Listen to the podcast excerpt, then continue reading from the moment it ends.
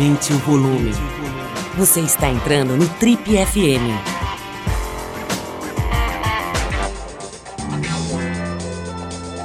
Oi, eu sou Paulo Lima, esse é o Trip FM. Hoje a gente está recebendo uma mulher muito interessante, muito inteligente e com uma força vital muito grande. Ela é uma jornalista especializada em esportes, se formou pela Universidade Federal Fluminense e mesmo tendo sonhado em trabalhar com economia originalmente, acabou se especializando profundamente nessa área de cobertura do esporte e tendo já uma, apesar de ser bastante jovem, tendo já uma, uma razoavelmente longa carreira na TV Globo, especialmente. Né? Chegou a ser estagiária lá no canal Acabo, no Sport TV, e depois acabou entrando na emissora aberta, né? na, na TV Globo, é, apresentando o esporte espetacular, chegou a fazer um programa uh, especificamente dedicado aos esportes extremos, chamada Planeta Extremo, que era exibido no Fantástico. E, e tem uma carreira bastante importante aí na, na, cobertura dos esportes. Atualmente ela trabalha na editoria de esportes do Bom Dia Brasil, o jornal matinal da TV Globo. Estou falando da Carol Barcelos, uma menina muito interessante, como eu disse, muito lúcida, muito inteligente, muito animada, que a gente vai conhecer melhor hoje aqui no Trip FM.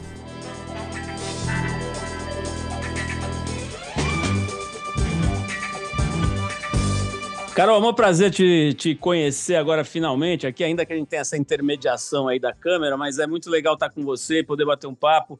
Eu assisto você já faz bastante tempo, né? Vi você fazendo com o Clayton, né? Aquele programa muito, muito interessante, puta, inesquecível aquele seu mergulho na caverna, né? Aquele negócio. Eu, eu me permito usar a expressão horroroso, né? Só de assistir já dá um pouco de falta de ar.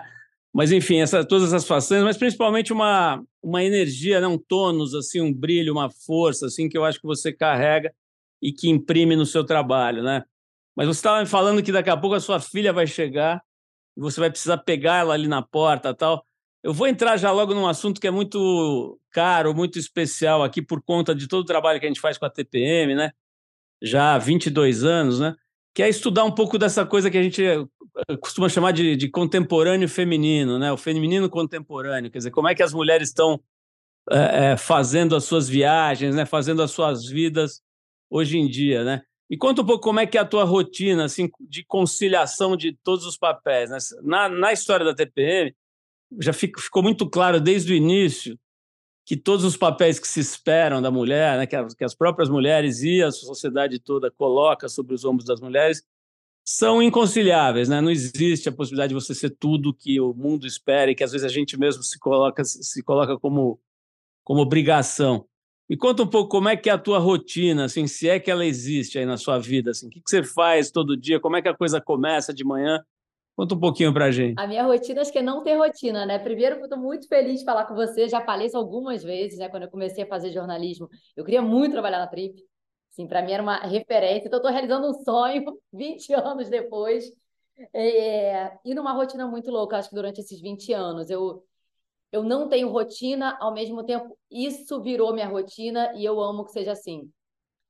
Eu, é, me incomoda né, quando a gente fala sobre todas as cobranças da mulher hoje, porque a palavra já é ruim, né? Cobrança, né? Quando vira cobrança, eu acho que eu não tenho eu tento não pensar muito em cobranças, mas como característica da minha personalidade, eu sou uma pessoa que quer fazer tudo ao mesmo tempo.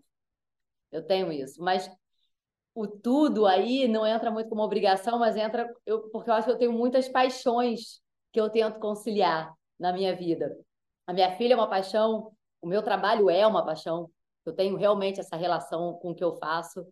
Então é tanta coisa que eu quero fazer que ao mesmo tempo isso pode gerar às vezes um sentimento de frustração que eu estou aprendendo a lidar e estou aprendendo também às vezes falar assim não eu não tenho o quê não vou hoje eu não vou mas hoje a minha rotina tem a rotina da Júlia que é minha filha que está com 11 anos eu tento manter uma rotina de esporte, principalmente a corrida. Esse ano eu fiz duas maratonas vou fazer a maratona de Nova York no fim do ano, então eu preciso minimamente de uma rotina de treinamento. Tenho meu trabalho, né? Hoje eu faço o bloco de esporte no Bom Dia Brasil também faço reportagem. Eu tenho uma ONG no Complexo da Maré, Destemidas, há cinco anos. A gente trabalha corrida, né? Trabalha autonomia feminina através do esporte. E aí, esse ano eu comecei a estudar francês, porque ano que vem as Olimpíadas são em Paris. Enfim, é uma grande loucura. Mas eu, eu gosto dessa intensidade, eu acho que é uma, é uma característica, assim, eu tenho... Agora, Carol, me, me, você está me dando uma fotografia muito bonita, muito legal, mas a gente sabe que isso só rola no Instagram, né? A gente sabe que tem as frustrações, as, as os momentos em que você se sente totalmente é, incapaz né? de, de, de ser o que precisava ser naquele momento tal. Me fala um pouco da, dos seus, das suas frustrações, dos seus momentos de tristeza. Eles acontecem com que frequência? Me fala um pouco do outro lado aí dessa fotografia. Eu acho que eles acontecem na mesma frequência em que eu tento fazer tudo, porque eu convivo com a frustração o dia inteiro, né? Primeiro que naturalmente a gente quer fazer tudo com muita entrega e nem sempre a gente vai conseguir entregar em tudo. E acho que é até justo que a gente não tenha que mas, assim, tenho muito, já tive muitos momentos de frustração como mãe. Para mim, toda grande cobertura que eu vou é, é sempre difícil lidar ali com meus sentimentos, porque estar no Japão para cobrir as Olimpíadas significa não estar sendo mãe, presente, pelo menos próxima da Júlia, como foi por 43 dias. Foi na Copa do Mundo, agora também no fim do ano. Então, assim, eu tenho frustrações muitas, mas eu acho que às vezes mais que frustrações, até assim, tristezas mesmo, né? Porque a gente vai fazendo escolhas e as escolhas têm um preço. Então, assim, eu já vivi em muitos momentos estar numa grande cobertura, estar tá muito feliz de estar lá, porque é o que a gente espera, né? Como jornalista esportivo, você também trabalha em ciclo, você trabalha ali esperando quatro anos para a Olimpíada, quatro anos para a Copa. Mas, cara, eu já chorei muito em cobertura. Mas muito. Assim, quando acaba o trabalho, que você vai para o quarto e que dá aquela desacelerada e tipo que eu ligo para minha filha nas Olimpíadas de Inverno na Coreia foi no aniversário da Júlia foi em fevereiro cara aquele dia para mim foi fui no fui dormir enfim tem um saque coreano né o que é mais próximo do saque naquele dia eu falei gente só com isso aqui para dormir hoje porque mas são sentimentos que acho que eu tenho um certo cuidado em, em reclamar, em, em, dar muito peso para isso, porque é um grande privilégio, sabe? Eu entendo, ao olhar ao redor da minha vida, assim, o grande privilégio que é, de várias formas. Carol, o, você falou sobre essa, essa, essa coisa da cobrança, né, que é violentíssima sobre qualquer pessoa, mais ainda sobre as mulheres, né? E mais ainda sobre as mulheres que se expõem na mídia, né? Agora a gente tem visto aí o quanto é cruel, ao mesmo tempo mágico e cruel, né? essa coisa da, da, dos influenciadores e influenciadoras, né? As pessoas do nada, assim, de repente ficam famosas, começam a ganhar uma grana e tal, e volta e meia você vê depressões profundas, gente é, saindo. Outro dia eu vi a Kéfera, por exemplo, no programa do Porchat, e ela sumiu, né? Ela saiu das redes, porque ela, que, é, lembra, né? Que era uma das figuras mais de maior alcance nas redes sociais e tal. A própria Preta Gil, essa semana, declarou que ia dar um tempo, que ia sair das redes sociais para se cuidar, se tratar da doença, e principalmente do, da questão, vamos dizer assim, da saúde mental, né?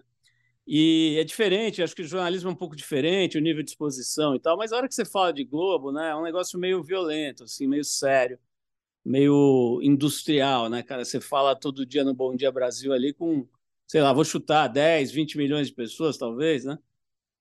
E aí, vai para um outro lugar, né? Nós fizemos essa semana, eu acho, na passada, uma, um post na, no Instagram da TPM, e está em 700 mil seguidores, negócio que é uma rede grande, sobre a forma como se olha para o corpo das mulheres famosas. Né? Então, tinha lá um post mostrando a cobertura das mulheres que vão para a praia. Então, tem assim, é, fulano de tal, aos 56, em ótima forma, mergulha em Ipanema.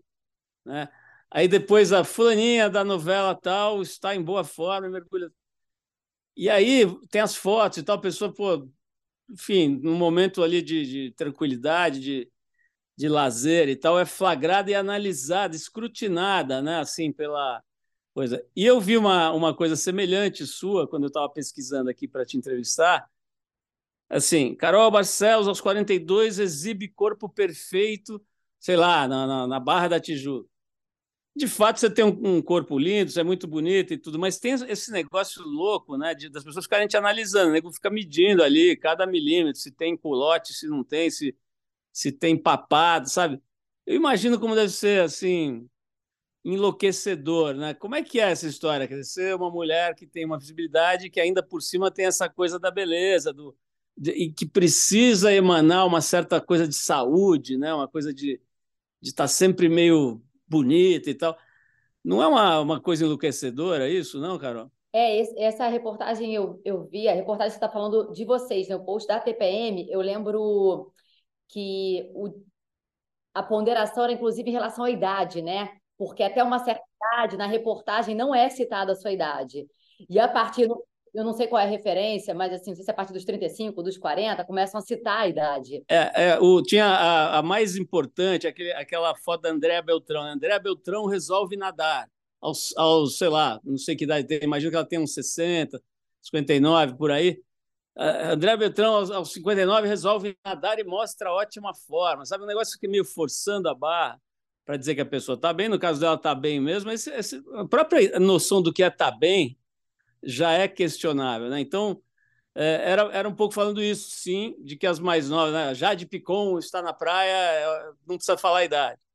Mas quando a Adélia Beltrão precisa citar, tipo, ela está viva. É, o meu sai com a idade já, né? É, o meu já, já sai, sai pô. Tão nova, 42. Acho que tem muitas questões aí, né? Tem a questão da mulher e tem a questão também dessa associação absurda à idade, como se você estivesse impressionando pela boa forma naquela idade. Sim. É como se houvesse uma, uma conexão direta ali entre como você vai estar fisicamente e a sua idade.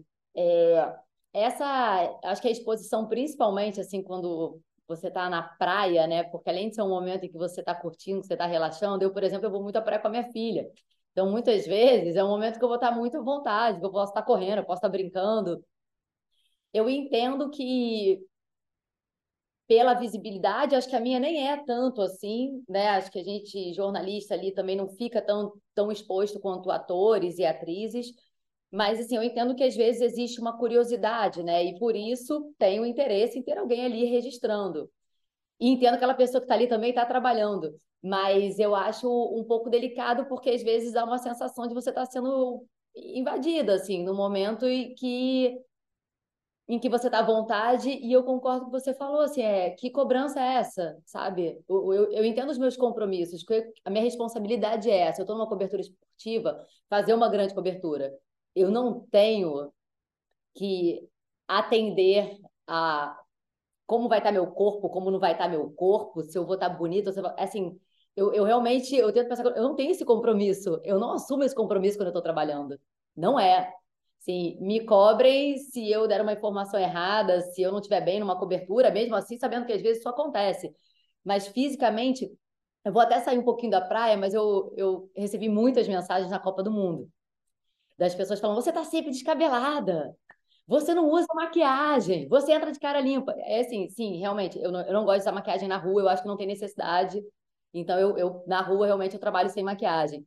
Descabelada, às vezes eu falava assim, gente, será que eu respondo para essa pessoa que eu estou trabalhando 15 horas por dia, que eu fico na rua, que tem vento, que tem sol, que eu estou suando nesse calor, que meu cabelo fica grudado, que eu não sei. Eu acho que a gente tem que tomar cuidado só com a crueldade, quando afeta a saúde de alguém, quando você, aquele comentário, aquela sua cobrança, que às vezes você não tem nem com o seu corpo, você está tendo com de uma outra pessoa, aquilo tem um efeito na saúde da outra pessoa. Porque é difícil lidar com rede social, eu acho. Eu penso muito nisso quando eu penso na minha filha, muito, porque falo assim, ai ah, não, vamos supor, eu, vai, eu tenho 42 anos, ah, eu entro na rede social, não, eu não fico impactada, não, eu fico impactada às vezes, eu falo assim, nossa, gente, mas fica todo mundo muito bem, e eu não tô isso passa pela cabeça às vezes. E até o que você falou assim, ah, Carol, legal, beleza, tá me falando isso tudo muito bonito, é a sua vida na rede social. Acho também que a gente não vai, eu não vou chegar aqui na rede social e falar, gente, hoje eu tô fodida, Não, eu, eu faço terapia há oito anos, eu faço isso direto quando eu entro ali, que eu, que eu vou para terapia, eu falo, beleza, agora vamos lá, agora eu vou soltar. Mas eu acho que essa a imagem ela tem um efeito muito forte na nossa cabeça, sabe? E eu, eu tô, de certa forma, convivendo com isso sim, porque eu, eu tenho 42 anos. Né? Assim, quando eu olho imagem minha de arquivo na Globo, eu levo até um susto e falo, caramba, cara, sou eu 20 anos atrás. É óbvio que eu não tenho mais o mesmo rosto, o mesmo corpo, Cara, é a minha história que tá aqui. Não vou falar que eu lido super bem com isso, que às vezes eu não me incomodo tal, tipo, tô cabelo branco, entendeu? Assim, isso, eu falo, mas eu não me sinto assim. Mas é, eu tenho tentado muito interiorizar que, cara, isso é minha história também, as manchas que eu tenho e tal. Mas no fundo é um discurso muito bonito, mas a gente sente, óbvio que a gente sente. E essa exposição, às vezes, principalmente na praia, né, cara, que você já está exposta, tão exposta assim. Deixa eu abrir uma outra pasta aqui. Carol, a gente vai usar um pouco o seu conhecimento como uma profissional que está dedicada ao jornalismo esportivo já há bastante tempo, né?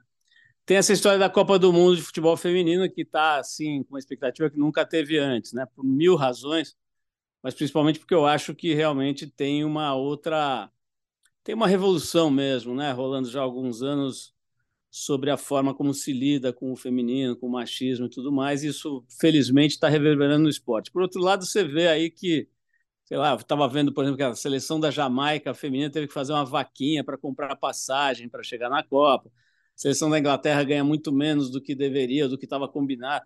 Enfim, você começa a ver todo esse, esse gap, né, esse buraco gigante que ainda separa o futebol feminino do masculino. Mas, de qualquer forma, tem uma Copa maravilhosa aí para começar, né? Uh, o Brasil cheio de meninas legais lá, ainda a Marta lá como uma jogadora veterana. Mas a pergunta é a seguinte, Carol, é, tenho, eu, eu não sabia, fiquei sabendo agora, que a Globo vai transmitir só 50% dos jogos por uma questão contratual lá, e, e do masculino e do feminino. Parece que o contrato novo de direitos dá direito a ela de, de transmitir metade dos jogos, não sei qual é a lógica, quem que faz a outra metade, mas pergunta é simples, assim, o que, que a gente pode esperar dessa Copa do Mundo de Futebol Feminino, na sua opinião? É mesmo uma um salto quântico assim do futebol feminino em relação ao que era antes, subjugado, deixado em, em quinto lugar nas, nas priorizações, ou ainda falta muito? Como é que é a tua fotografia disso? Eu acho que esse salto ele começou em 2019. Eu estava na Copa do Mundo 2019 na França, que foi a primeira em que todos os jogos do Brasil foram transmitidos. A nossa cobertura foi assim, incomparavelmente, assim, foi a maior cobertura, não, não só da Globo, não, tá? Assim, é, foi feito um balanço ao fim da Copa do Mundo 2019, mostrando a repercussão que teve no mundo inteiro. E foi algo que nunca tinha acontecido numa Copa do Mundo com as mulheres. De lá para cá, já teve uma mudança, né? A gente assiste Campeonato Brasileiro pela televisão. Assim, a cobertura ela já mudou. Agora, é um salto, mas talvez tenha sido dado um salto, mas para a gente chegar mais perto do que se pensa como não igualdade, mas que seja igualitário, vai faltar muito. Mas para mim, assim, é, não é uma questão do futebol. Acho que ali no futebol e na Copa do Mundo escancara muita coisa. E isso é uma grande oportunidade, foi muito bem aproveitado em 2019. Né? Mais do que você ter só a cobertura da Copa, quando você tem a cobertura, você tem. Você dá espaço. Né? Você dá espaço para a imagem e para a voz. Então, muito foi falado. E muitas jogadoras aproveitaram para se posicionar. E isso foi muito legal. Esse espaço ele era muito importante. Mas eu acho que o que o futebol faz é refletir o que, o que a sociedade, o que a nossa sociedade é. A forma como a gente vive. Assim, nas grandes empresas, se você for avaliar, vai ter essa diferença. Então, é, é muito interessante que a Copa do Mundo ela seja também um pretexto. Eu acho que essa é uma função muito importante do esporte, sabe? Além do, da conquista, do título, de ser ou não campeã, é trazer discussões, é trazer debates que são sociais. E, naturalmente, acaba trazendo de uma forma um pouco mais leve, porque o esporte tem isso. Mas traz coisas que, assim, gente, isso aí acontece nas empresas, isso aí acontece em todos os lugares, se você olhar ao redor. Né? Ah, não, mas agora vai ser igual. As coisas não mudam tão rápido assim, a gente sabe, historicamente, as mudanças não são assim, até porque as mudanças elas têm que ser internas, primeiro. Então, acho que é mais fácil a gente chegar e de repente falar assim: olha só, é, vou criar uma situação, tá? Duas pessoas no mesmo cargo ali, um homem e uma mulher, tem uma diferença salarial. Ah, não, vamos, vamos botar o mesmo salário. Às vezes, uma atitude assim, ela é mais fácil ser tomada que você realmente tem uma mudança de mentalidade, que é o que eu acho que a longo prazo faz diferença. É um processo de educação. E lento. Lento pra caramba, né? Ainda mais que eu acho que a gente aí tem que entender né, a nossa situação, que é um. Nosso país, é a, o esporte ele não é entendido como algo que faz parte da educação, né? Isso é uma grande loucura, porque facilitaria muito na mudança de valores e de, e de atitude se o esporte tivesse inserido e entendido, compreendido como essencial no processo de formação de uma pessoa. E não um lazer, um extra, é educação física. Não é. Então, assim, eu acho que o que a gente está acompanhando é incrível, que essa Copa vai sim ser histórica. Pela visibilidade, pelo crescimento do futebol, pela qualidade, por tudo. Mas acho que o processo é longo. É muito longo. Interessante as coisas que você falou, várias coisas que você falou, mas uh, essa da, do, do, do, futebol revelar né, um pouco do que é a sociedade com uma certa. Com, com cores um pouco mais leves, né? Mas eu me lembrei da Copa do Catar, né? Como isso veio forte, né? Essa coisa do islamismo, de, de, de enfim, mil discussões que foram levantadas ali por o mundo inteiro de olho numa região.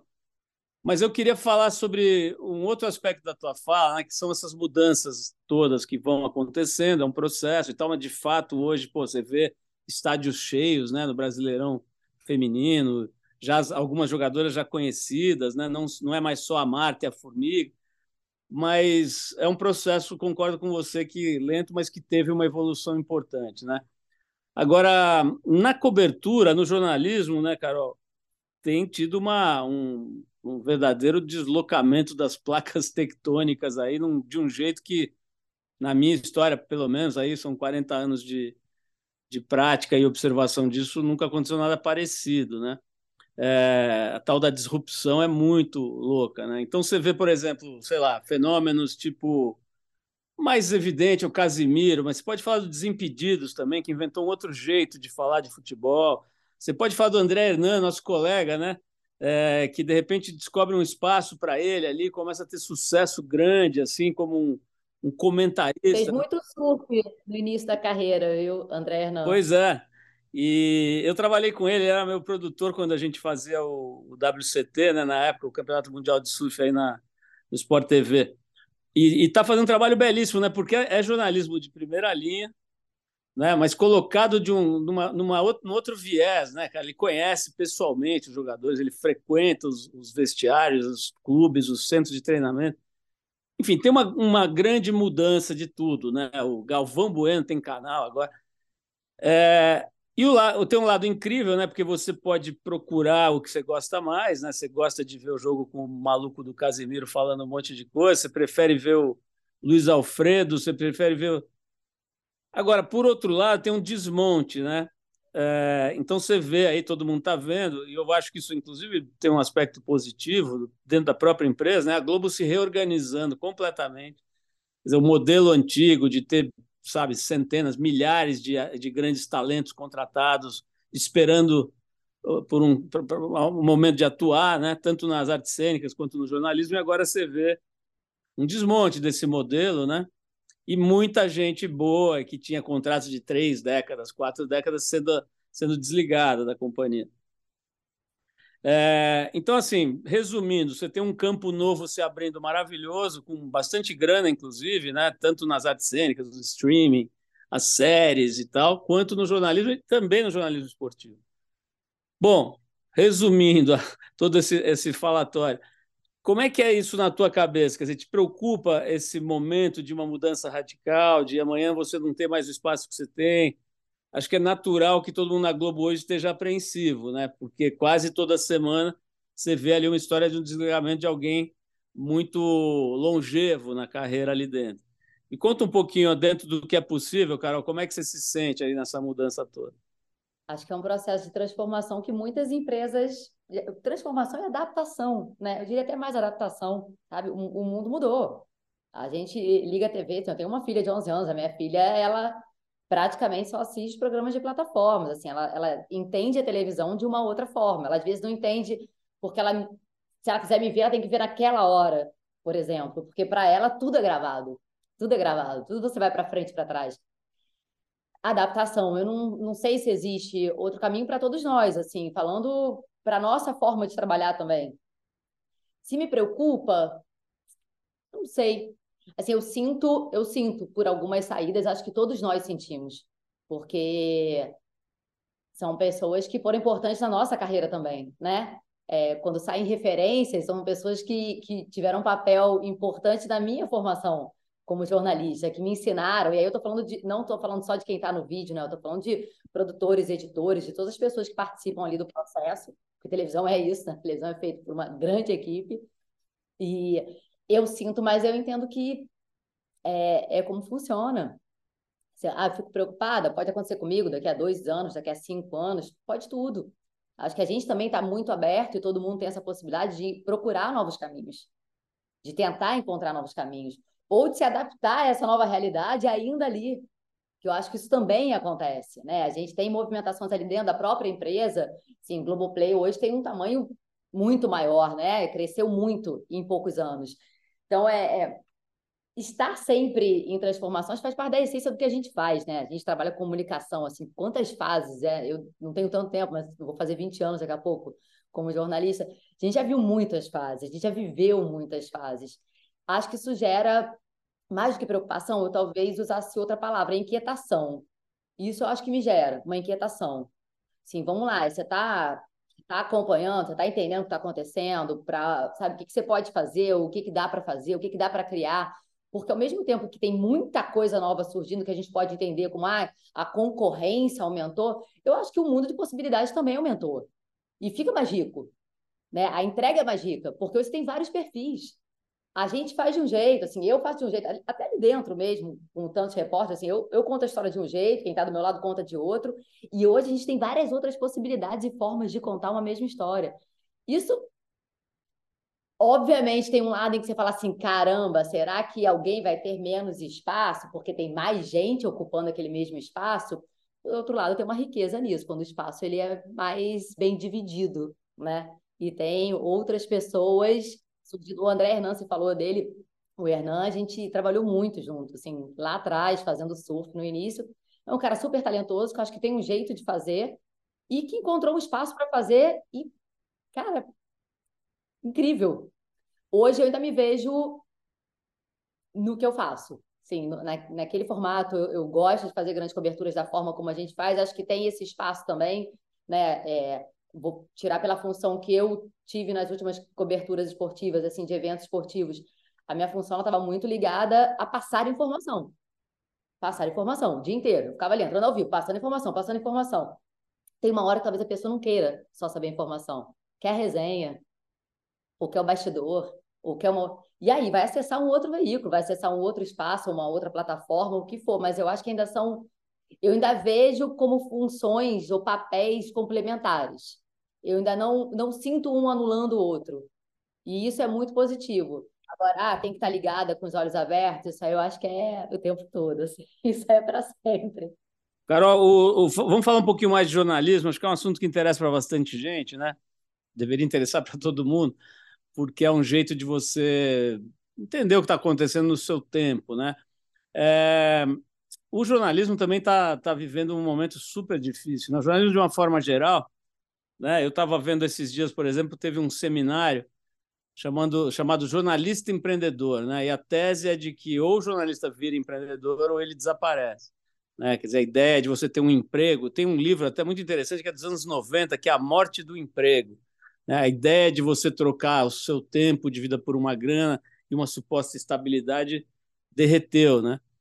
É, mas, enfim, tem aí, aí, como você falou mesmo, tem mil modelos convivendo juntos, né? Tem gente empreendendo na internet, tem gente fazendo coisas, enfim, de todos os suportes, e tem também as grandes empresas mais tradicionais, como é o caso da Globo. Agora, tem um ponto que eu queria explorar com você, que é o seguinte: a questão da grana, né? Porque não é fácil ganhar grana nos jornalistas. As pessoas olham para quem está no, no, vídeo e acham que todo mundo que está no vídeo ficou milionário, né? E a gente sabe que não é bem assim é, especialmente no jornalismo. Existem grandes salários no jornalismo e tal, mas eles não são a maioria. É, e, ao mesmo tempo, você vê que quem está empreendendo na, na, nas redes sociais, principalmente, tem uma chance grande de ganhar uma grana boa. Né? Se dá certo, se consegue um alcance, a grana vem e vem rápido. Até onde eu sei, não sei se mudou alguma coisa, mas o jornalismo na Globo é bastante restritivo com relação aos, aos jornalistas e repórteres, etc., poderem fazer propaganda, poderem fazer merchandising e tudo. Como é que é? Tem, tem, tem um pouco, pega um pouco isso também, você imaginar que você está no auge da sua, da sua carreira e tal, que você poderia estar tá ganhando mais grana empreendendo, ou, ou enfim, ou, ou, o fato de estar tá numa empresa que te dá um alcance maior, uma estrutura maior, compensam isso? Eu acho que eu penso muito no lugar onde eu estou pela estrutura que eu tenho para trabalhar. Isso é algo que pesa muito para mim. Assim, não estar numa e a gente sabe que tem muitos formatos e muitos formatos independentes, né, em que você se vira, vai mais no improviso, mas de alguma forma assim, eu fui formada ali, né? Eu cresci ali. Então, eu, eu sei que a estrutura que eu tenho para fazer uma entrega de um trabalho numa grande cobertura diariamente, eu não vou conseguir em qualquer lugar ou de qualquer forma. E eu entendo a importância disso na entrega do meu trabalho, né? Porque eu não faço sozinha. Então, ter uma boa pessoa no áudio, uma boa pessoa como repórter cinematográfico e tal, esse encontro de talentos, ele faz muita diferença no resultado final do meu trabalho. Isso acho que é importante, eu, eu tento lembrar o tempo inteiro, sabe? Não necessariamente, ah, então vou sair agora, viu? Eu vou trabalhar sozinha, eu e meu celular. Eu não vou ter a mesma entrega, talvez. Mas também a demanda não vai ser pela mesma entrega, né? É um outro tipo de trabalho. Os contratos, assim, eu no esporte em algumas funções a gente pode fazer alguns trabalhos fora. Eu, de alguma forma, eu acabei criando uma carreira fora também, porque eu faço palestra há muito tempo, e aí com livro, então eu, eu tenho eventos que eu faço fora também, não só ali na Globo, mas que de alguma forma são complementares ao meu trabalho. Não estou falando financeiramente, mas estou falando como atividade mesmo, sabe? Porque tem a ver com o que eu faço. Você pergunta, ah, o que, que é melhor? Acho que depende para quem. Acho que eh, na fase que eu estou também, profissionalmente, é, vai além de uma parte financeira. Né? O, o, tipo de trabalho que eu posso fazer, que eu posso entregar, é algo que pesa bastante para mim hoje. Sim, eu ainda tenho muito prazer e muito tesão mesmo em participar de grandes eventos, em estar em coberturas em que você está ao vivo o tempo inteiro, aquela adrenalina e tal. Isso para mim é uma forma de não seria remuneração, mas é, é algo que, para mim, é, é determinante também. Ainda é. Uma gratificação, né? Uma gratificação, né? É uma gratificação. O que eu consegui entregar ainda e a chance do que eu tenho para fazer profissionalmente, para mim, é uma gratificação. E acho que eu estou numa fase assim, porque tem muita gente que que está optando por esses outros caminhos, mas que está começando agora. Eu entendo. É uma outra formação muito diferente da nossa, né? Uhum. E o que a gente estava falando, eu fiz jornalismo pensando em trabalhar no impresso. Hoje, eu acho que eu sou uma das poucas pessoas que tem isso aqui em casa. Eu assino jornal impresso todos os dias. Eu assino e leio jornal impresso todos os dias. É um hábito, né? É um hábito que, enfim, vem dos meus pais e eu vou levar. Mas eu acho que a galera que está chegando hoje já é outra forma. Tá tudo aqui, né? Tá tudo aqui, a informação tá toda aqui. Acho que eu estou, assim, tentando juntar os dois mundos, sabe? É fascinante o que Está por vir, mas. Pegando esse gancho aí, o... eu estava um tempo atrás conversando com a... os diretores de uma, de uma universidade aqui de São Paulo, que, entre outros dilemas, né, os profissionais de educação estão, assim, como quase todos os outros, estão bem perdidos, né, bem sem saber o que fazer diante dessa, desse cataclisma planetário de mudanças. Mas eles estavam discutindo o curso de jornalismo dessa universidade, sabe? É, ele estava sendo repensado. E eu fiquei muito curioso, porque eu falei assim: olha, cara, eu trabalho com isso há 200 anos, cara, em todos os suportes rádio, TV, diabo a quatro. E eu realmente não sei o que eu ensinaria hoje numa, numa escola de jornalismo. Né? Você, você disse que você se formou, né? eu estou vendo aqui que você se formou na Federal Fluminense, né? Você falou que já tem quase 20 anos de carreira. Então, nessa época, era ensinado o jornalismo mais, vamos dizer, tradicional, né? Inclusive muito focada no impresso, né? Lead, olho, texto e tal, era uma coisa importante no, no ensino de jornalismo. O que, que, você acha, cara? Se você se caísse no seu colo essa missão de fazer uma nova faculdade de jornalismo, que tipo de professor você ia pôr? Que tipo de matéria você ia ensinar, Carol, para o cara ser jornalista daqui a quatro anos? Posso ser sincera, a parte prática a gente aprende fazendo. Não vejo essa necessidade, assim mas eu, eu fiz faculdade, eu fiz Universidade Federal Fluminense, a parte prática era muitos, mu, a gente passava muito longe, televisão, então, algo que a gente passava muito de longe. Mas esse é um debate polêmico sobre, ah, tem que ter diploma, não tem que ter diploma, jornalista tem que ser formado, não tem. Não acredito que para ser um grande comunicador o diploma e a universidade sejam pré-requisitos. A gente tem exemplos né, de grandes comunicadores não fizeram. Agora, eu sempre vou achar que o, o estudo e o ensino é algo que faz diferença e que é essencial. Assim, ah, a gente precisa, então, aprender na faculdade de jornalismo hoje o que é lead? Não, mas antropologia, acho uma matéria importante para quem quer ser jornalista. Filosofia, também. História, também acho. Então, eu, eu, eu vejo muita importância ainda da universidade no curso de jornalismo, porque eu acho que o jornalista ele tem um alcance muito grande, é o que a gente está falando. Então, é importante que essas ideias que estão sendo formadas na cabeça, que depois vão ser reproduzidas e que vão alcançar tanta gente, que essa responsabilidade seja entendida. Eu não estou aqui falando que é tudo super objetivo, não, não acredito nisso, tudo vai ser naturalmente subjetivo, por isso a importância de uma universidade, eu acho, por isso a importância de uma boa formação, porque a forma como eu vou contar uma história, ela eu não tenho como controlar, ela naturalmente vai passar pelo, pelo que eu tenho também, pelo que eu carrego aqui. A gente não tem como filtrar isso. Então, eu, eu acho que é importante sim, e que se eu fosse pensar, vai, quais serão as, as eh, como é que a gente chamava? Tem eletiva e estou tentando lembrar aqui na época da faculdade. Gente, tem tempo, foi mal. Mas como a gente vai formar, né? Que matérias, o que será estudado? Acho que tem vários aí para a gente colocar. Mas eu realmente não passaria pela parte prática, assim. Eu cheguei, comecei a trabalhar em TV e eu não sabia o que era um TC, né? Que a gente chama de time code, que é o básico ali para você trabalhar. Você aprende um dia. Ah, como decupar, como roteirizar, leva mais tempo. Como fazer uma reportagem, leva mais tempo ainda. Mas não vai ser uma universidade que você vai aprender isso. Mas eu ainda acho que a universidade já tem um papel essencial e que a gente realmente deveria defender em todas as funções.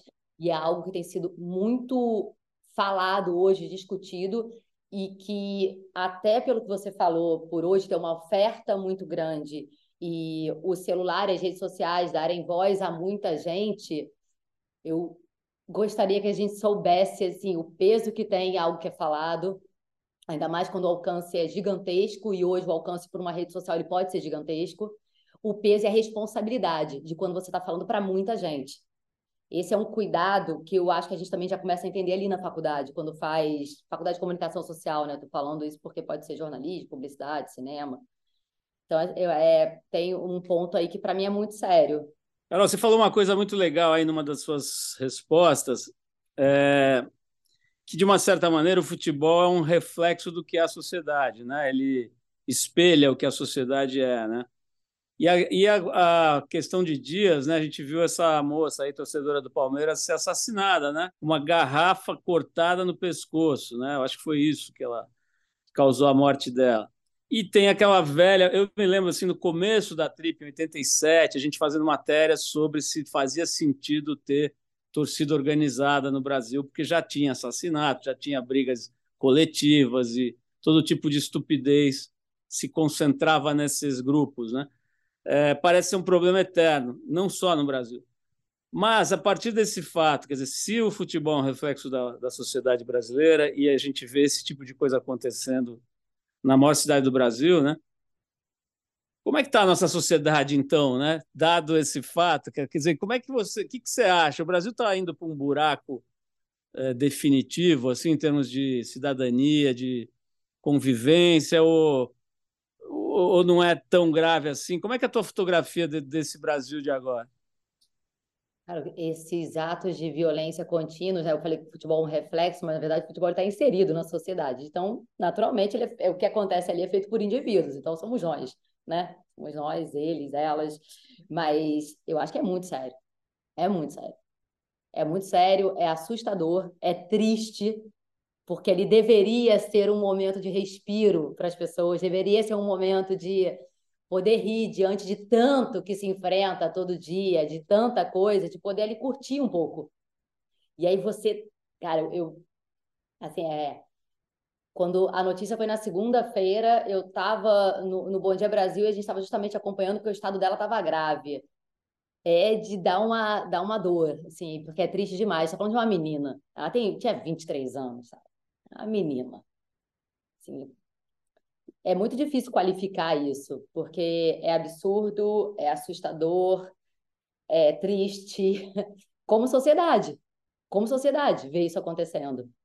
Agora você fala, ah, tá indo para o buraco. A gente não tem o que fazer a não ser acreditar no ser humano. Mas que a gente definitivamente tem muito, e aí eu acho que a gente volta para outras questões que já foram faladas aqui. Cara, para mim vem, vem da educação. Né? A gente tentar resolver agora o que foi construído é difícil. Né? É difícil. Mas tem sido recorrente, né? Se os casos de violência no futebol, assim, se for pensar, sempre aconteceu, mas assim, nos últimos meses foram vários. E acho que tem que ser pensado de que forma, é, já que educar talvez não tenha tempo para algumas pessoas, assim, de que forma vai ser feita a punição. Porque é uma forma também, né? De você tentar conter. Sim, punição. E entender, tem que punir o quê? Tem que punir o clube? Como é que, como é que você chega até essa pessoa que acha que faz algum sentido cair na porrada ali, às vezes nem assistir ao jogo. As pessoas vão assistir ao jogo, às vezes não assistem ao jogo, porque caíram na porrada antes. Ou porque estão lá fora brigando, porque estão brigando lá dentro. Assim, além de tudo, não faz o menor sentido. Mas a gente não espera essa, essa coerência, né? essa consciência de todo mundo, né? É, acho que é uma semana triste, assim, para a gente repensar muita coisa. Então vamos pegar um outro frame para a gente olhar para a sociedade brasileira, um frame mais simpático que é o Destemidas. Né? Estou vendo aqui, você criou em 2017 essa, esse projeto lá no Complexo da Maré, uma comunidade aí do Rio de Janeiro, e a ideia é incentivar mulheres através da corrida, usando o esporte como ferramenta de transformação. Vou te perguntar de um jeito diferente sobre esse projeto, Carol. Qual foi a coisa mais legal, o fato mais legal, a situação? Queria que você pegasse através de uma coisa muito pequenininha para a gente entender a grandeza desse projeto.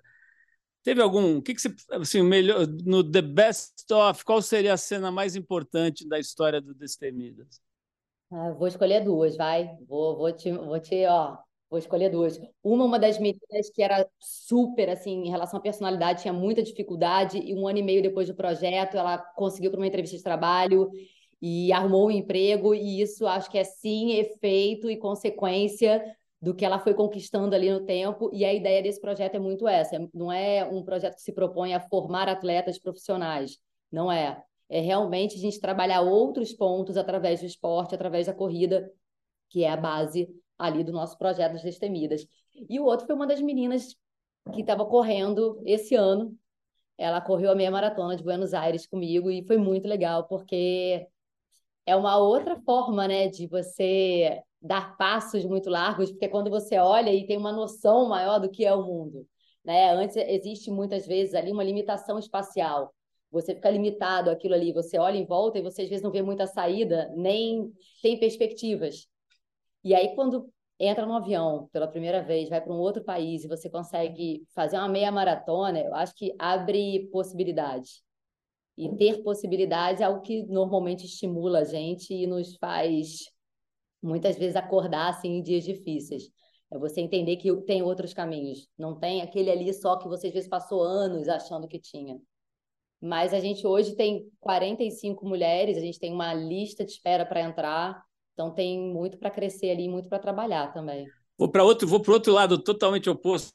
Agora, eu queria saber um pouquinho do seu do seu jeito como consumidor, assim, tinha uma tinha uma colega nossa que criou uma expressão na TPM fashion descontrol. Ela falava que ela teve um momento fashion descontrol, comprou 12 bolsas numa loja que estava barato e tal. Depois chega em casa e fala: por que, que eu fiz isso? Você é uma pessoa que tem episódios de fashion descontrol? Uh, não, eu talvez tenha de viagem descontrol. Se tem alguma coisa que eu, que eu piro, assim, que eu vou e, e tento fazer de qualquer jeito, é viagem. Roupa, não, não, não sou super ligada. Então, assim, o que eu acho que eu mais ligo, que eu devo ter mais no meu armário, é calça jeans, que isso realmente eu gosto e uso muito, mas assim, não tive um episódio desse ainda. Meus descontroles são outros, com roupa eu não tive, não. E você se pega gastando muito assim, depois se arrepende, por exemplo, em alguma coisa, não? Tipo, alguma coisa que você é meio louca, compra demais, depois chega em casa e fala, pô, por que, que eu fiz isso? Algum arrependimento muito sério assim, não, mas eu sou muito ligada em casa. E eu acabei de me mudar, então eu tô meio assim, toda hora eu vejo, ah, não, tá faltando uma vela aqui, eu vou encomendar. Isso eu acho que, e às vezes eu falo, cara, calma, né? Não dá para fazer tudo tão rápido assim. Mas algo que mexa talvez com o meu descontrole em relação a compras, talvez assim, casa. Isso mexe um pouco mais, mas eu acho que não é uma, uma área muito assim que me, me complique a vida, não. Acho que eu tenho outros pontos. Dentro desse panorama novo aí que a gente está vendo, que a gente, sobre o qual a gente falou aqui, tem essa coisa do streaming, né? Que as pessoas estão ficando encantadas. Realmente você citou a Globoplay, a Globoplay feito séries muito legais e a HBO também, Disney, não sei o quê, né? Tem muita coisa legal. Você abre aquele painel, pô, documentários incríveis, né? É, se você tivesse que dar umas três dicas de conteúdos assim para uma amiga, para um amigo que chegou de Marte, está por fora, não sabe de nada, o que que, você, que que te vem à cabeça assim para recomendar para uma pessoa que vai passar um fim de semana e quer dar uma uma curtida desse tipo de, de conteúdo? Eu estou curtindo muito agora até de Laço. Comecei a ver, estou na segunda temporada. É bem legal. É... Ai, cara, tem um que eu assisti no Globoplay maravilhoso. Eu não sei se você viu, deixa eu lembrar o nome, que eu sou ruim pra caramba de, de nome. Eu quero lembrar o nome da série. Dos novos? Eu sei, não, mas eu sei, não, mas, é, porque o nome da série é o nome dos personagens. E é baseado numa história real, uma história muito, um momento de uma história muito importante do nosso país, é Jesse Colombo. Que é uma história de amor, hum. mas fala muito sobre o momento da ditadura, então tem uma, uma parte da história do nosso país que ela é contada ali junto com uma história de amor. Tem um formato de contar que é super bonito, porque as cartas que eles trocaram durante anos e que eles ficaram presos como presos políticos, essas cartas são a base da série, elas são narradas ao longo da história. É bonito demais. Estou assistindo agora o documentário do Tim, do Tim Lopes. Estou tentando lembrar dos últimos. E na Copa eu assisti o do Caco Barcelos que aliás não é meu parente, não temos vínculo nenhum, mas eu sou muito fã. E Rota foi bem legal, foi bem bom também. Mas eu, nesse momento, estou com o Ted Lasso, estou com os outros também. Tô, falta um episódio para terminar os outros. Olha, deixa, deixa eu falar de uma coisa que é quase inevitável. Vou tentar fugir das 300 mil vezes que já te perguntaram sobre o planeta extremo, né? Que você fez com o Cleiton Conservani, que é assim, sempre, ah, mas qual foi a coisa mais difícil? Qual foi a coisa que você teve mais medo? Tal. Assim, pô, só lembrando de algumas coisas, né? Você fez uma ultramaratona no Polo Norte, né? Você fez esse mergulho da, de caverna, que é o negócio que eu tenho mais medo do mundo, que numa caverna cabulosa na China, no interior da China. Aí você fez outras ultramaratonas, né? Para quem não sabe, uma ultramaratona é uma corrida de vários dias, né? E é interessante, tanto do ponto de vista jornalístico, né? Porque aquela coisa meio, meio gonzo, né? em que o jornalista vira a matéria, né? Ele, ele entra no assunto, ele vive o assunto, né? E tem o um aspecto físico mesmo, né? Quer dizer, não é. Você vive dizendo que você não é atleta, tem um pouco de dúvida com relação a isso, mas é, é muito louco, né? Uma pessoa, entre aspas, não, né? não, não se considera, pelo menos, atleta, encarar uma corrida, pô, sei lá de quantos Quantos quilômetros foi lá no Alasca? No, então, lá do Polo Norte eu corri 42 quilômetros, mas a gente chegou a fazer 250 no deserto do Atacama, em sete dias, 250 km. Enfim, então, quem se propõe a fazer isso realmente toma uma decisão seríssima. Né, de... A pergunta é a seguinte, Carol, quando que você se sentiu é, incapaz de fazer uma coisa a qual você se propunha, né? Acho que isso é legal explorar, né? Porque isso fala muito da, da, dessa coisa da, da, síndrome do impostor que assola todos nós, né? De achar que você não não vai ser capaz de cumprir todos os papéis que te colocam e tal. Teve algum momento que você foi incapaz de fazer uma coisa que você se propôs a fazer? Ali no Planeta Extremo, a, como você falou, né, a nossa função mudava. A gente, além de estar contando história, era uma história que a gente estava também vivenciando. Então, eu sempre falo, eu não sou realmente atleta, eu nunca fui, mas eu vivi uma rotina de atleta ali naquele período. Durante os três anos, né? Nós fizemos duas temporadas, foram três anos gravando. A rotina era a rotina de atleta, porque o meu trabalho dependia também do meu corpo, de alguma forma, né? Em algumas situações. Em outras era muito mais de atitude, do medo, da forma como eu me controlava, mas em muitas era do meu corpo, como numa outra maratona ou até mesmo numa maratona.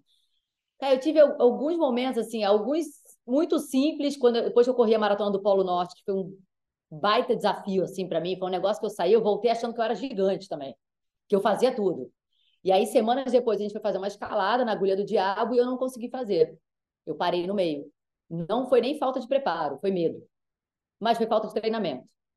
Ali ficou muito claro também, para mim, né, aquilo até de certa forma foi bom acontecer logo no início, que eu entendi que para aquela proposta de trabalho, eu teria que estar muito comprometida a cada reportagem. o mergulho da China que você falou, ali foi um ponto, porque eu fiz aquele mergulho de caverna. Mas se no dia seguinte eu tivesse outro mergulho de caverna, eu não faria, porque eu não faço mais. Ali foi um, um momento que assim, eu não me arrependo de ter entrado e de ter feito. Eu treinei mais de dois anos para fazer aquela reportagem, fiz vários, fui passando por várias etapas do mergulho, mas realmente foi uma experiência legal ali. Eu, a, a, visibilidade era muito pior do que a gente imaginava, então ali quando eu saí eu falei, ó, opa, caverna não é para mim, não dá. Mas assim, o que não daria ao longo, a gente tinha também essas conversas, em algumas reportagens a gente optava, né, é, tinha uma reunião nossa, a gente tinha reuniões constantes de pauta, em algumas ficava muito claro que o Cleiton iria melhor que eu.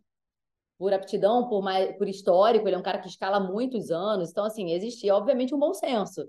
Né? Eu não tenho experiência escalada. Como é que eu vou chegar e vou me expor a uma escalada que é super técnica e perigosa? Não, beleza, a reportagem não dá. Vai o Cleiton. Tá, mas a gente vai fazer uma outra de caiaque no Havaí. Pô, quatro meses dá para treinar? Será que dá para. Carol vai? Ah, então beleza, então ela vai. Mas, assim, se você for me perguntar se eu me senti incapaz de algumas coisas, foram várias na minha vida e eu acho que muito fora do planeta extremo. Acho que tem muitos pontos e muitos momentos que eu me senti incapaz e não foi ali, porque ali o desafio era muito bem definido, né? Então acho que a preparação era mais fácil. Acho que eu tomei outras porradas ao longo da minha vida em que eu não estava preparada para tomar e fui incapaz de fazer, de executar ou de lidar com aquilo ali. Carol, para a gente ir terminando aqui, é, eu vi umas duas ou três entrevistas suas antes de para preparar nosso papo aqui. E se eu não me engano, se não me engano, não, numa delas você fala você tem essa coisa de perseguir a felicidade, de tentar né, chegar a algum lugar aí em que você se sinta feliz, né? É isso mesmo? Existe essa história de felicidade? Eu acho que é o, essa perseguição ela é constante na vida, pelo menos a minha vida é, mas com muitos altos e baixos, muitos mas eu tenho uma tendência a não ficar num, num lugar ou numa relação ou num espaço em que eu acho que aquilo ali não, não faz mais sentido para mim. Essa acomodação eu acho que eu não tenho. Então, talvez sim, eu tenho uma inquietação pela felicidade. Sim, mas porque a acomodação não é algo que eu acho. Eu não acho que faz sentido. A gente está falando tanto né, de idade, de tempo e tal, eu acho que é muito rápido isso aqui. É muito rápido. Eu queria muito mais tempo para fazer muito mais coisa. Então, assim, eu, onde eu coloco o meu amor, a minha energia e o meu tempo, isso é muito pensado por mim. E quando eu acho que já não faz mais sentido estar naquele lugar, eu também acho que aprendi a sair e a procurar outro. E, é, então me ajuda aqui a, a, estruturar um pouco melhor o que, que é felicidade. Se você tivesse que fazer uma listinha das três coisas mais importantes da sua vida, quais são essas três? Vamos lá uh, amor, e aí minha filha, né? Não tem como ali, quando penso em amor, vem a associação direta e reta a ela. O meu trabalho tem um papel muito grande na minha vida, muito grande, mas muito porque ele está ligado a algo que sempre foi essencial para mim, na forma como eu cresci, que é minha independência. É poder fazer as escolhas que eu acho que são que fazem sentido de acordo com o que eu desejo e não por uma necessidade, muitas vezes. Eu digo, estou eh, falando até mesmo em relações amorosas, assim, a minha independência sempre foi algo muito importante para mim, e isso está muito ligado ao meu trabalho. E, olha, uma corridinha por dia resolve muita coisa e muda muito o meu humor com frequência, tá? E de verdade. Então, às vezes, assim, tem dias que eu, que eu preciso ali de 30 minutos, 40 minutos, e aí, sem dúvida, ter saúde para isso. A gente vai muito no básico, né, quando vai falar de felicidade, né? Assim, eu fui ali no. Acho que são pilares para todo mundo, né? A gente fala de amor, a gente fala de você ter condições de sobreviver, e aí você precisa do seu trabalho, e de saúde. Mas a felicidade é algo muito mais complexo que isso, porque não dá para preencher a planilha, né? De repente você vai olhar uma planilha ali e vai falar assim, pô, mas tá tudo certo, eu tô ótimo, eu tô com saúde, tô isso, tô aquilo, mas hoje eu tô com a cabeça fodida, vou fazer o quê? Não tô legal, não tô bem, tô com vontade de chorar, ou que tá me machucando aqui é uma outra coisa. É, é, a tristeza ela também faz parte da felicidade, eu acho, até para a gente poder ter uma referência. Carol, a impressão que dá é que você já chegou lá, você já está com ela aí, pelo menos Tomara. você emite muita energia boa, muito tônus vital aí, né? Isso é muito legal, já tinha falado no início do programa, e agora eu confirmo mais ainda, né? Depois de conhecer um pouquinho aqui nesse encontro fortuito, mas muito legal, a gente falou, pô, de tudo, né? De dicas de decoração de Carol Barcelos, tipo compre uma vela para sua casa, até os rumos do jornalismo, futebol feminino, deu para dar uma boa geral. Eu comecei no café, tava quase entrando no vinho, viu? Eu comecei no café, tava quase fazendo a troca já. Na próxima a gente marca já com o vinho aqui engatilhado. Mas, mas parabéns pela tua história, Carol, por esse brilho aí, por essa, esses 20 anos já de, de construção né, dessa obra tão legal que você fez e de, e de e dessa inteligência emocional aí que você demonstra, né, quando você fala das coisas com critério, com coerência. Enfim, muito bacana te conhecer. Parabéns por tudo. Um beijão. Beijo grande para todo mundo que ficou com a gente também, né? Que dividiu esse tempo. Um bom fim de semana. E ah, que a gente se veja em breve. Foi um prazer, viu? Obrigada, beijão. Você ouviu mais uma edição do Trip FM, uma produção da Trip no ar há mais de 37 anos. Direção e apresentação, Paulo Lima. Produção, roteiro e edição, Adriano Conter. Se você quiser ouvir outras entrevistas das edições anteriores do programa, é só acessar o tripfm.com.br. Ou também pode procurar a gente na plataforma digital onde você costuma ouvir seus podcasts preferidos. A gente está em todas, Deezer, Spotify e outras. Semana que vem a gente volta com mais uma conversa boa aqui no Trip FM. Abração e até lá!